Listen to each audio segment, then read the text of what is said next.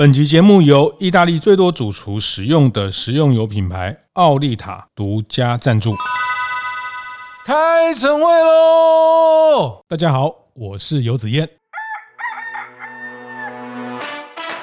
这个饭店的后场有一点点，就是像一个迷你的小城市一样。哦、开店像打仗哦，仓管定输赢，仓、嗯、储的管理其实就已经看到了这个店能不能呃输赢的一个很重要。观念对了，店就赚了。欢迎收听大店长晨会，我是天下杂志副总主笔王一之，我是大店长读书会创办人游子燕。哇，这两周来哦，整个台湾都沉浸在这个米其林当中哈，尤其我们昨天才颁完这个星星米其林星星哈，是是。子燕，你怎么样？有没有猜中啊？吃过哪几家？这个不好说哈。不过我觉得很有趣哦，就是说，哎、欸，这个米其林来台湾这件事情，我从还没来追到来，哦、然后追到现在已经第五年了哈。是是。其实过去五年来，我只有第一年的时候有感觉到那个声量哈、嗯，嗯，然后我没有想到这个米其林来台湾第五年还会有这样子的声量哈。是因为今年特别是增加了台南。跟高雄，对对对对，它已经慢慢的变成台湾餐饮服务业的一个一个日常了。那每很多餐厅会在乎说，它是不是还可以持续 蝉联，继续拿到哈？这个对，呃，拿到奖的压力啊是很很可怕的哈。就是其实国外有很多米其林餐厅主厨，因为没有拿到星就自杀的 哦，是是是，我觉得很恐怖哎、欸。对对，但是它慢慢也变成台湾服务业的一个一个新的标杆跟新的业态。当然，有的人很 diss 这件事情，有的人觉得。呃，这些评出来的都不怎么样，它不是我们台南人认为的这个很厉害的店，也不是我们这个高雄人觉得很 top 的店啊。但是它是从观光客角度去呃推荐的一个角度的餐厅。那这件事情，我想还是对台湾服务业，其实这五年看下来，其实。我自己觉得是蛮重大的的影响啦，特别是服务业从业人员的这种光荣感或骄傲，或是他们对自己的要求，因为这样的一种国际级的评鉴会提高很多。我觉得他也把台湾餐饮业哦，从以前我们都讲说台湾餐饮业最有名的就是夜市这件事情哈，是，然后把它拉高到整个一个国际级的。地位来说，哈，跟大家一起平起平坐，就我觉得很有趣。就是说，它其实不是只有代表说你这间餐厅到底好不好吃，它也许哎，像呃去年就特别还选了那个最佳外场人员。哦、对对对对，我觉得这件事情也对于台湾的外场人员有一个很大的鼓舞，哈。是，当然它有带来很多坏处，哈。对消费者最直接的坏处就是，呃，排队吃一个晚餐，这个三千五千。好像变成一个标准或是一个常态，其实无形当中也把这种呃比较高端的餐饮价格往上拉，对从业者对业态。我觉得是好事啦。哈，那这些消费者就觉得哦，好贵哦，这个五六千块一个晚餐，那五六年前真的很难想象一吃一餐一个人哦，不是一桌 五六千块啊。但但我觉得大家回头如果有机会，大家也可以去台湾米其林的官网上，它其实有蛮多文章在谈他们呃从不同角度看一家餐厅，它的饮食文化，它的主厨的风格，它其实像我最近去看了它的。呃，官网它有特别一篇文章在讲米其林的厨房这件事情哦，是蛮有趣的哦。是是是，它其实就呃，他们有一些特约的采访编辑啊，那他们真的去采访了这个像台北的泰瑞啊，这个几家厉害的米其林餐厅啊，那他们就会看到他们。后场米其林后场，就是我们看到前面光鲜亮丽哈，这个、嗯、呃这个很 C 的，非常的有风格。它后场到底是一个什么样的状态？那这篇报道其实他看到后面很多他们的金玉良言啊，他 就是说贴在墙上的、那个。对对对对，就是主厨随时要提醒这个团队莫忘初心哈啊，这个要呃泰瑞厨房就白板上有写的，Never get perfect。Only better and better，没有完美，只有更好。就他每天上班抬头就会看到这个，这等于就是这个餐厅坚持这个主厨最坚持的那个初衷跟价值。他也希望就是说每一个员工都能够把它放在心上。然后随时拿出来提醒自己的那个，我们讲 slogan 也好，也讲那个价值也好，我觉得这件事情是很重要的。对对，那他还有一个也是在米其林的台湾米其林的一个餐厅哈，那他就写了这里面也有一个厨房守则哈，第一条叫 chef is right，主厨是对的。呃，第二条要主厨永远是对的。第三条就是说，就算主厨有错，前面那条还是对的。所以这是跟那个婚礼那个马英九去支持的时候，所以它里面也有蛮多这种比较趣味，或者是比较的，他其实也在提醒他的一种团队的文化哈。那我觉得这一集其实我呃也是我前段时间看到您呃到礁溪老爷去放空，好呃带小朋友去放电，然后呃你特别很用心的也跟。礁溪老爷的主管那边约了一个可能的方式哈，因为这个不是一般人进得到后台的，然后除非除非你是去上班，那你。也看到了焦西老爷他们后后台后场，或是呃，您过去在写鼎泰丰的书，我想鼎泰丰的这个后场的这个管理学，其实呃，这个也是我觉得我过去或是现在一直在这样的角色上可以看到比较多的后场。那平常大概你就是，除非你自己的餐厅看得到哈。那我其实从里面有学习到一些东西。那我想一直这边也看到了很多。我想今天特别要从这个角度跟大家讨论。其实我觉得很有趣哦，因为后场管理学这件事情其实是大众比较不会去谈的一件事情哦，因为后场通常呃一般消费者都不太会看到。那我其实看过的餐厅后场没有像子燕那么多，我其实比较偏好饭店的后场，嗯嗯、因为我我过去每次一到饭店，我一定会要求他们就是想办法带我去后场看一下，嗯。我觉得后场实在太迷人了，饭店的后场它就像一个迷宫一样，就是他们会带你从员工的呃出入口，哦、因为员工出入口其实跟呃就是消费者的呃就是大门进出的出入口是不一样的。你只有是员工，你才能从员工的出入口进出。然后进去之后，你就会发现哇，里面真的是五彩缤纷。就是说后场其实是一个提供前场呃所有。支援的一个地方。是是，所以如果说餐厅的后场它就是源源不断的提供军援，那我觉得这个饭店的后场有一点点就是像一个迷你的小城市一样，哦、你可以在里面看到有人在洗衣服，嗯，有人在做菜，嗯，有人在插花，是，就是我曾经在呃日本的帝国饭店里面，就是。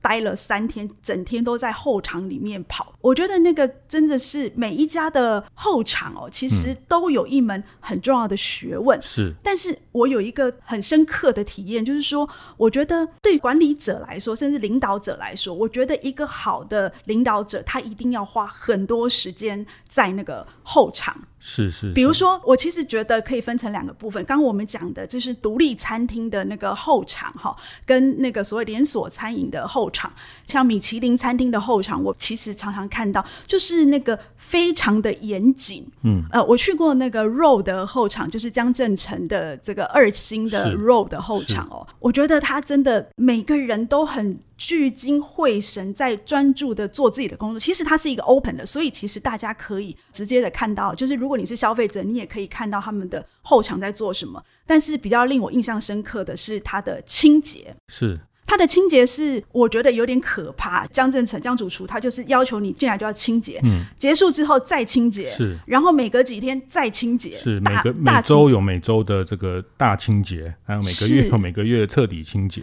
就是他要求一定要清洁到就是严谨到让你没有办法想象。对，呃，我看过一本书，就专门在讲米其林三星后厨厨房的这个，它就是干净到变态。是，然后干净到像没有煮过料理的一个厨房。哎、欸，我们对于厨房想象都是那种哎油污啊，然后走在地上会滑滑的这样子啊。进到米其林后场就觉得是，哎、欸，这个是餐厅吗？有煮过菜吗？嗯、是是，那其实像这个就是说你在自我要求的这个过程里面，那其实清洁干净这个是必要，但是我觉得它形塑的一种。文化这个工作的纪律，它其实一定是从这里开始哈。那像吴宝春师傅的这个旗舰店，他们的厨房，那他也跟我讲，他们每天晚上也是要把那个除油槽啊、滤油槽，那这个洗到这个真的可以在那边喝水的这种干净哈。那真的哦，这个也是他们刚来的主厨都要去做的事情，然后都要趴下来把这个洗干净。那他他有一次他晚上去。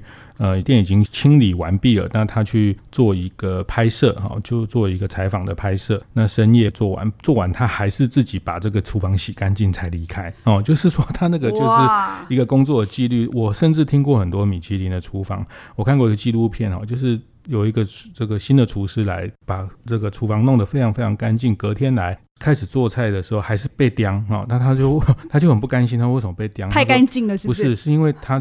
第二天到的时候没有再洗过一次，餐具没有再清洗过一次。哦、他说：“你怎么知道晚上没有什么蟑螂什么爬过？” 难怪我那时候去问江主厨，我就说：“你不是昨天晚上清过了吗？你为什么早上来还要再清一遍？这我不能理解。”是是是，因为半夜发生什么事，或者 半夜有什么，这个真的是到变态，也超乎我们我们家厨房也没有那么干净。就是说这个，哎，这个我家也没有。我，我们家厨房是我自己在打理。我每天也是会把整个油污、这个，好幸福哦，尤太太。呃、没有没有没有，这个这个常常洗就不会很难，然后就是说你不要过一阵子才去弄哦，每天每天就多花一点时间弄一下。不过我觉得这个米其林的厨房跟那个我刚刚提到的这个连锁餐厅的厨房是就。很不一样，我我不是说它的清洁度不一样，嗯，而是我觉得他们在乎的点不一样。是，就说呃，我看过很多连锁餐厅哦，比如说像鼎泰丰，比如说像瓦城这一类的餐厅，嗯，我觉得很厉害的是它的。我们讲领导者或者是管理者、领导人，他们都是在厨房蹲过很长一段时间。哦、是，是像徐成义，他就花了好几年。瓦城的创办人。对，是，他就花了好几年，然后在厨房里面，他也是从那个呃洗碗开始观察。是，你知道他在观察什么？他在观察说，我怎么想办法去设置整个厨房它的配置。对，就是说他的呃，比如说他的那个洗碗的放在哪里，他的主。菜的放在哪里？它的效率要怎么样？它的厨师手要伸多长多短才能够拿到那个食材？甚至我看过他们在画一张画，就是冰箱里面要怎么放那个食材跟调味料，嗯哦，厨师拿出来会比较省力。是是。其实同样的状况，我在鼎泰丰我也看过，嗯，就是说，呃，他们绝对不会让厨师多走一步路。对，因为你知道那个瓦城他是有算那个效率，就是说。客人坐下来几分钟之内要出餐，嗯，所以他们所有的效率、所有的配置，其实都画得非常的精准，算得非常的精准。是，是因为他在 rush hour 在尖峰的时候要出餐的效率，这个都是钱 哈，都是营收哈，都是效率。然后这个人又难找，人手这个有限情况下，怎么把工作效率提高最高？空间的配置，所以后场其实很多细节哈，这个真的是谈不完。他有从效率面的，从呃文化面的，从这个工作纪律面的东西都有哈。那其实比较广义的后场哦，其实我们会看到，就是员工在工作的这个环境里面，那其实像鼎泰丰，大家如果也不用到后场，你去看前场，他在做小笼包，呃，是玻璃窗之内的这个这个厨师，因为他每天要捏十八折，要站很久，所以它的地上的地垫。对不对？我们有看过，他们这地垫，它其实是用一个软的地垫，让它站的久不会酸，脚不会酸。这个都是后场的一部分哈，包括后场也包括员工在两头班或者在休息的时候的这个环境也叫后场哈。所以是是是，所以嗯、呃，像我去阿莫蛋糕，他们在土城的总部，他们也是效仿鼎泰丰，就是在员工中午休息也是有一个呃上下叠的一个很舒适的床，还有一个大金的冷气哈。那周正训周董事长还跟很骄傲说，他有一个换气循环，就让大家在这边睡觉不会睡完头昏昏的哦。好，这个好好哦。对对，这个都是可以躺着睡觉啊。大家会看到，就是特别很多餐厅，就是很多厨师他就嗯、呃，只能把椅子拼一拼 哦，在那边休息比较克难的哦。但是我觉得真的这些都是呃很重要的资产。那其实我觉得后场其实很多，大概从这些东西你你看了几眼之后，呃，我觉得比较有经验的人看了之后，大概就知道说这个餐厅的纪律还有它的效率大概到哪里是。呃，其实特别现在有很多餐厅，它其实是进驻百货公司哈。是，我们可以看到很多厨师他的休息时间，呃，可能就是在楼梯那边吃便当。哦。其实我每次看到就觉得很难过，这样子，嗯，就是说他们只能坐在那里休息。是，我曾经跟那个鼎泰丰的杨老板哈去过他们一零一的后场哦，哇，我就觉得嗯，不愧是一零一拜托他来设的，哦，给他的那个员工休息的环境，真的真的非常的厉害哦，所以我们讲了这么多后场的环境啦，还有就是领导者怎么去这个建制后场。待会呢，我们还会呃有更多的后场小秘密来提供给大家。我们休息一下，等会回来。欢迎回到服务一点绝现场哦。我们刚刚提到就是这个后场管理学哈，哎，我好像没有听过人家在讲这一块哈。对，很少很少，大家都在讲前面多么的华丽啊，这个光鲜亮丽呀，啊，风格多么的厉害呀。那其实这个真的是要留住员工，也是一个很重要的关键哈。那其实厨房、仓库都是一个，像一姐也提到，就是一个它就是一个能量的中心哈。就是呃，像每个人的家里，厨房也是一个餐厅的心脏，因为它要输出很多的这个呃原物料啊，这个能量在这边做转换哈，菜色等等。不过你刚刚提到一零一，在鼎泰丰一零一，他们甚至在百货里面的后场也很厉害，还有娇西老爷的这个你看过，大概你可以有更多细节让大家知道他们到底 注意到哪些部分？是，就是我觉得呃一零一的那个鼎泰丰其实就可以见微知著，我知道这个鼎泰丰杨先对员工有多么照顾哦，就是说其实他会有一个床，然后让员工可以躺着休息，然后。甚至还有就是每个人还有自己的专属置物柜，其实你会觉得这很平常啊，嗯、因为饭店里面每个人都有嘛。嗯、但是我老实说，其实就是在那个百货里面的餐厅要有这样子，尤其在寸土寸金的百货业里面要有这样子的空间，其实是非常非常、嗯、安全帽啦、雨衣啦，或者那个呃这些东西，个人东西，个人东西，尤其像一零一，它是非常非常繁忙的一个鼎泰丰的一个分店哈。呃，杨先。他其实我们都知道，他其实非常重视前场的细节，是，但是他其实后场的细节他也是非常在意。是，但是哈，我个人比较我觉得很有趣的是，嗯、我曾经在我记得好像在天母的鼎泰丰后场有看到苏国尧老师的照片被贴在那，哦、然后我就赶快问他说：“哎，我的照片有没有被贴在那里？”这样子，不是说他是奥克啦，但我想有可能奥克也可能会贴。但是他们会把说哦，这个是呃特别的客人，你要看到他，你要记住他。嗯、当然，我也在很多饭店里面有看到，就是说呃客人的照片，还有说他个人的喜好是什么啦。比如说呃，他不喜欢你大力摔他的行李箱呐、啊，哦、或者是他不喜欢人家换他的床单呐、啊。嗯、其实我在很多饭店的后场都有看到。那刚刚子燕问到说这个礁溪老爷的后场哦，其实我觉得他是我看过所有饭店的。后场里面最 colorful 的，哦、就是因为呃，所有饭店的后场其实不太有特别的颜色，嗯，就是说对他们来说，这就是他们工作的地方。是，可是我觉得执行长沈执行长他其实蛮有趣的，就是说他们的后场没有像君悦，就是哎，你看一个洗衣房就可以三百平这么大，嗯、可是他就是麻雀虽小，五脏俱全，就是说。呃，他都会把它涂上五彩缤纷的颜色，哦、让员工进去这个后场就觉得心情其实是很开心的。嗯嗯、然后在他们的墙壁上，哈，其实他们写了很多他们的服务守则。嗯，哦、呃，就员工他每天进来第一件事情就是要看，就是说哦。我们是服务的人，做服务的人这件事情，我们如何款待客人这件事情，价值主张的这个这个三角形的，这个很重要哦。就是说，其实能够让他们就是随时去 remind 他们，呃，我们是服务的人，所以在他们从后场进到前场之前，让自己有一些警醒。是最特别的是，我觉得我每次去一饭店的后场，都会看他们的员工餐厅哈，我特别关心员工吃什么这件事情。呃，所以我我。女儿有一次跟我去那个高雄汉来饭店的后场，嗯、也特别去看他们的员工菜单哈。呃，我觉得那个就是娇西老爷的那个饭店后场哈，很特别，就是说他们的员工餐厅不像一般就是诶、欸、白晃晃的那个日光灯，哦、是他们是有气氛、有氛围的，嗯、它是有一点点昏黄的，然后它有植栽，哦、然后有两个大书柜，我听说都是沈执行长他把他家里面的书拿过来。摆的，让员工可以带回家去看。很特别的是，就是有一个信箱，正歌信箱，正歌信箱，就是他说。任何人有任何的想法，有任何的建议，都可以投进去。然后，男生当兵有这个赵老师信箱。赵老师是谁？好，这个我等下再跟你解释。就是就是军中申诉啦，就是他有一个信箱放在那边。那为什么姓赵呢？哎，这个是个好问题。就是那个那个老师的人设就变成叫赵老师。哦，好有趣哦。就是他们放在中山市旁边。这个在军中，因为你你可能不能去直接举报你的主管怎么样的事，那这个会有这个。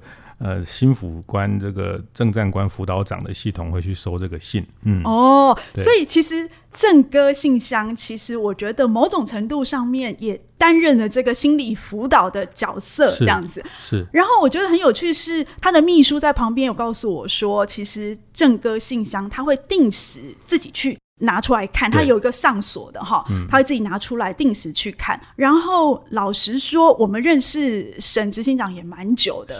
我其实觉得很有趣，是他在前场跟后场那个表情是不一样的。哦、虽然他走路都很快，他对在前场其实他是很微笑，然后去款待就是主人的角色。可是他在后场，你可以感觉到他的神经是绷紧的。嗯、是，然后他呃每一个地方其实对他来说都都了若指掌，他可以知道，就是每个东西放在哪里哦，是是，甚至他连那个管线在哪里，他都想要去开给我看，嗯，然后。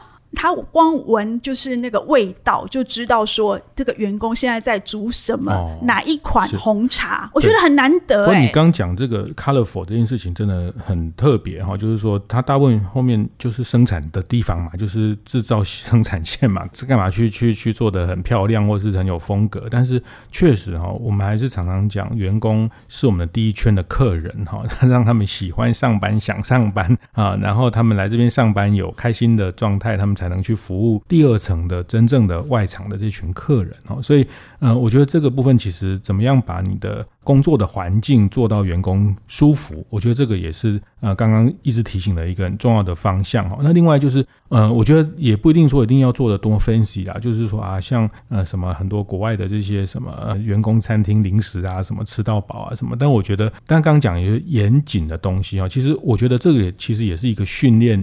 伙伴工作纪律、工作习惯很重要的事情，像我现在可能也是，呃，跟一些餐饮业或是一些顾问常常接触啊，我们常常去访店，然后我们到餐厅第一个动作就是进到厨房，进到厨房就是看它的冷冻库，冷冻库打开看它有没有哦，不能结霜，对不对？对，不能结霜，好、嗯，然后它的东西有没有先进先出，你看日期就知道。那非冻库的地方，它。堆的东西有没有离墙三公分、离地三公分？哇东西不能靠墙哦，嗯、还是一样会有这个卫生的问题、安全的问题。我我刚讲这个呃阿莫蛋糕，它因为这个老板也是非常非常的强迫症哈，所以是哦，呃，我就听上次听过他们，比如中秋节大家这个要出蛋黄酥，然后这个中秋节的盒子都来了哈，那他有一天进去发现这个要去装蛋黄酥的这些盒子有几个字的方向。不是同一个方向，他就把它全部提掉，叫大家重新摆。就是说，他他连还没装箱的东西的这些空盒的方向都要一致。但是我觉得这是一种纪律的要求。是，其实大家如果比较细心一点，可以去看哈。其实像星巴克啦，这个统一的这个系统，他们从日式学过来，或是当时。徐崇仁总裁到全联，其实他一开始去并不是做什么大改革啊，或者什么呃，大家像一姐写的这么翻天动地的呃这个变革，他其实一开始就是注意细节，然后以前进货就是直接纸箱就进来，可是他这个规定一定要有站板哦，一定要放在站板上面啊，呃，久而久之它就形成了一个，因为地上有时候可能会有液体啊，可能会有什么呃不同的东西爬过啊等等，所以这个都是在。呃，日系或是说一个很呃重视这个，在日本讲五 S 或是四 S 这种工厂管理，或是呃这个物流管理里面的一个最基本的标准。那我觉得这个都是应用在呃各个行业啦。我觉得像嗯汽车修护的行业啦，维修厂啊，其实大家。呃，如果修车什么，大家都会去观察啊，你就知道他们这个维修厂的纪律怎么样，工具有没有就定位啊，这些东西有没有做一个很标准的动线，那这个当然也会有防止意外产生的效果跟顾虑哈。这个像厨房地板滑不滑，这些都可能是造成呃在尖峰时间意外的问题啊。所以这个里面的后场的管理，这个也是最后我们会讲说为什么。呃，我们在看米其林餐厅好不好吃，我觉得大家自己心中有一把尺。可是我 我觉得我常常更有兴趣，就是看他后面怎么样去做出这个好吃的料理的那个后面的呃流程，他是怎么样去做很多自我的要求。其实这个要求最后也是产生效率化跟它的品质稳定的一个很重要的来源。就像子燕说的，呃，其实这个后场其实是关乎整家店的一个非常重要的一个竞争力哦。呃，其实我那天刚好去跟那个呃沈执行长去参观那个焦老的后场，我每次看他走过去，然后就开始去翻那个制造日期哈，是，然后我就想说，哎，为什么他就是马上去关心这件事情？他就说，呃，先进先出这件事情，它可以其实关乎成本的控管。对对对对。所以其实你看，一个好的经理人，其实他在后场的如果管控的好，其实整个店的这个竞争力就会相对提高很多。呃，另外我想要再讲的就是说，呃，这个后场其实也关乎他的激励那个整个员工哈。我其实，在交老有看到他们其实，在那个墙上有画了一个就是业绩的目标哦，住房率的目标。对对其实我觉得是很有趣，就是说每个那个呃员工进来，然后看到就说、嗯、哦，好，我这个住房率也得想办法冲到七成以上，什么什么什么的。我觉得，哎、其实对于员工来说，就是进去以后换好制服出来，其实他就嗯，好，我要。到前场去作战了，所以你看，就是除了像焦老他有这个业绩目标之外，我还看到那个高雄的汉来饭店哈，他就是在那个员工后场的电梯门上面放了他们的得奖的一些奖项啊，得服务奖什么等等。然后呃，我在那个呃日本的帝国饭店哈，就是他们员工要从后场出来到前场之前哦，前场的门上面都放一面镜子哦。我刚开始不知道到底在干嘛。是。然后后来，呃，我看到他们就是每一个人要进前场之前，每个人都会先看着这个镜子，然后先整理一下他的制服，然后呢，再看看自己的微笑，然后才真正的出去面对客人。我觉得这件事情在我看来，我觉得都是对客人的一个尊重。是是，所以呃，我想这个后场不是说行业来说都是一个后勤指挥部、后勤的管理中心，像刚刚易姐谈到，就是要。到前场打仗前的很重要。这我在我大店长的开讲书里面有提过一句话，叫“开店像打仗”哦，仓管定输赢，仓储的管理其实就已经看到了这个店能不能呃输赢的一个很重要的部分哈。所以天下集团的后场也要改天也要开放给大家。哎哎，我们讲到这个吗？哎，你不是看过了吗？第一天来的时候我就带你参观过了，怎么样？跟商周有什么不一样？呃，都很棒，都很棒哈。其实算你会讲话，呃，是 这个，呃，但我觉得这个会看到经营者重视什么，然后重视什么这件事情哈。那呃，他会表现在他很多的细节哈。大家都是很有经验的经营者，大家都呃常常看过很多不同的东西，其实一看就会知道那个场所就一样。我们到外场看啊，这个店他有没有去重视到客人的体验？那后场他们重视到员工的体验？那这个体验，我觉得我们今天谈的蛮多的方向哈。其实它有包括最细节的严谨的部分哈，东西有没有摆同一个方向？呃，这个东西有没有离地？哈，这个厨房有没有水滴？有没有冰箱有没有结霜？这个都是一点一滴的工作习惯的来源。啊，那当然，第二部分就是他整个对员工的舒适感的体验的经营的部分，还有工作文化的形成。啊，放很多奖项，也是在随时提醒自己。好像呃，我们这个媒体就会喜欢放很多奖项，哈，就是随时鼓励自己，或是让自己知道，其实我们做这个工作，做这个是有带着使命，是有对整个社会的不同的价值。这个不断的提醒工作者，其实这个每个行业呃重视的事情，都会表现在他的后场。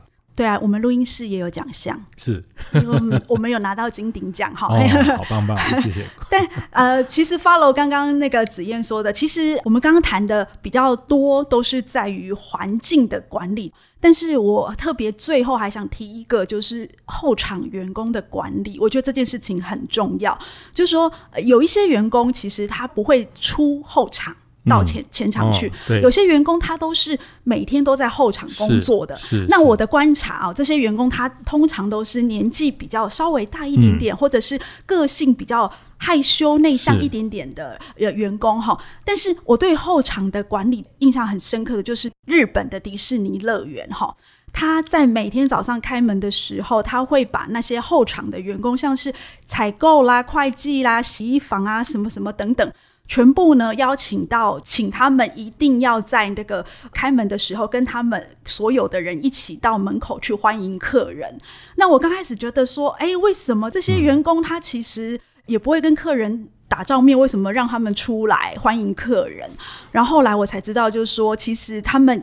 永远在后场工作，这些人他其实很难体会，就是说这个服务的重要性。那对于日本迪士尼来说，服务就是他们最重要的核心哈。所以如果上面交办这些，比如说采购人员，就是说，哎，就是你要想办法 cost down。